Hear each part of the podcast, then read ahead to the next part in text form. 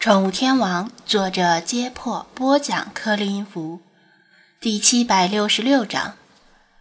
摊主妹子一看中年妇女真的要报警，吓得腿都软了。对不起，请别报警，我还在上大学，要是被警察带走了，我可能会被学校劝退。她苦苦哀求道。旁边围观的几人也并非不讲道理，他们是出于义愤而指责她。此时一看摊主妹子这种情况，纷纷动了恻隐之心，知道警察带走的后果很严重，于是反过来对中年妇女劝说道：“这位大姐，你看她都认错了，就饶她这一回。”“就是啊，她也是年少无知，谁都会犯错。这次啊，就让她走吧。她这次受了教训，下次肯定不敢了。”摊主妹子哆嗦着拿出钱包，从钱包里掏出几十块钱。这是您孩子买螺的钱，我全数退给您，您别报警好吗？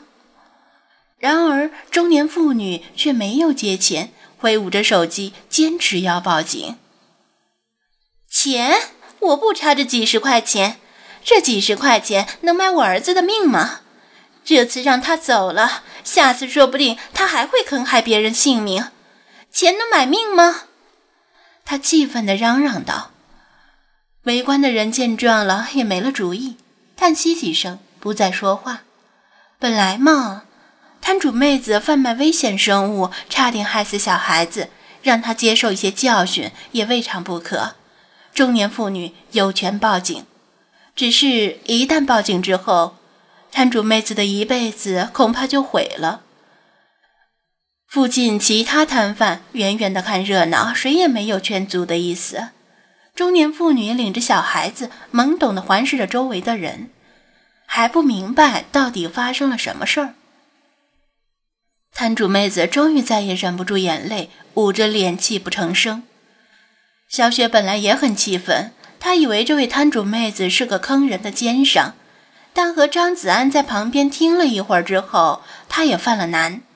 摊主妹子确实做错了事情，但这个惩罚是不是太重了？毕竟摊主妹子已经诚恳地道歉了。直播间里的网友也分成两派，一派认为得饶人处且饶人，知错能改就行。中年妇女未免有些小题大做，得理不饶人；而另一派则认为，这不过是小错，将心比心。站在中年妇女的立场想想，自己的儿子差点死于非命，谁能咽下这口气？小雪见到中年妇女已经按下了报警电话，只差拨通了，赶紧走过去说道：“对不起，打扰一下，请问这里发生了什么事儿？”中年妇女见小雪与摊主妹子年纪相仿，起初以为他们是同学或者是朋友，前来给摊主妹子帮腔的。脸色顿时一变，不过他仔细一打量，小雪的衣着和气质跟摊主妹子完全不同，说话的神情也不像是在偏袒摊主。最关键的是，小雪的笑容一向有很高的亲和力，便缓和了一下语气说道：“发生了什么事儿？你去问他吧，看他还有脸说。”他的语气依然不太和善，但这已经是他最大的克制了。小雪转向摊主妹子，先递过几张纸巾，轻声说道：“先别哭了，把眼泪擦擦吧。”摊主妹子眨着朦胧的泪眼，看了看小雪和张子安。她刚才隐约听到张子安提到了野采，似乎是个懂行的。再加上小雪阻止中年妇女报警，令她稍微心安。她终于停止抽泣，接过纸巾，拭去泪水和鼻涕，眼角已经哭红了。深呼吸几口，他哽咽着把事情的经过解释了一遍。原来他姓蒋，叫做蒋菲菲，是外地人，在滨海上大学。因为家庭条件不太好，在没课的时候就会出去打工，比如做家教之类。蒋菲菲的老家在内陆，在来到滨海市之前根本就没有见过大海。自从来到这里，他就迷上了大海。没课。也没家教工作的时候，就常常跑去海边玩，频率大概是一周一次。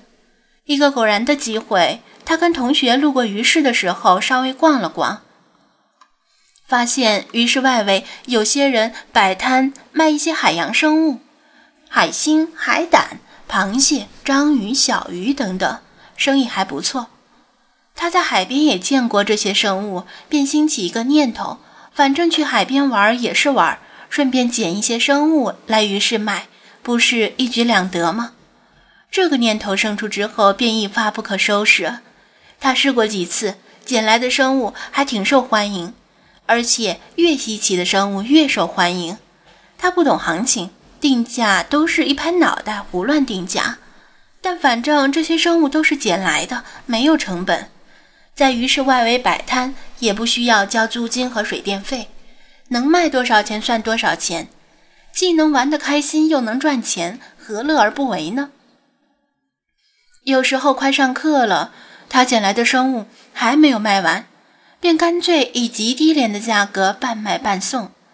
在这个过程中，他开阔了眼界，认识了很多海洋生物，大体知道什么生物好卖，什么生物不好卖。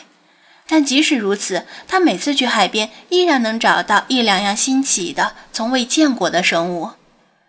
蒋菲菲的捡拾和贩卖一向很顺利，从来没有发生过什么意外。他也没想过捡来的生物可能会有危险。直到今天，现在是寒假，还未开学。今天也没有家教课。早上室友还在蒙头大睡，他已经起床，背包出发去海边。包里提前装进了几个塑料收纳箱和防水布。他在海边早上一直待到中午，捡了一些生物，满载而归，如往常一样来到鱼市外围摆摊儿。今天的销售状况很一般，他并不着急。坐在防水布上，拿出自己的专业书。有顾客询问的时候，就回应几句；没有顾客时，就看书复习。时间慢慢的过去，他正在看书，有个小男孩跑到他的摊位边，眼睛不眨的盯着塑料收纳箱里的海洋生物。春节刚过去，小孩子们手里都有不少的压岁钱，花起钱来大手大脚。并不像成年人那样斤斤计较，是不容小觑的消费主力。小男孩问了他几句：“这条是什么鱼？那个是什么螃蟹？”他认识这些海洋生物，但不一定能说出它们的学名。而有些他头一次见的，只好说自己也不知道。小男孩挑了一两尾小鱼，一两只虾虎，还有一个漂亮的螺，痛快地付了钱。连还价都没有，问题就出现在这个螺上。小男孩回家遇到一个成年亲戚，见到他拎着的螺后，立刻吓坏了，告诉他母亲那是一只剧毒的鸡心螺。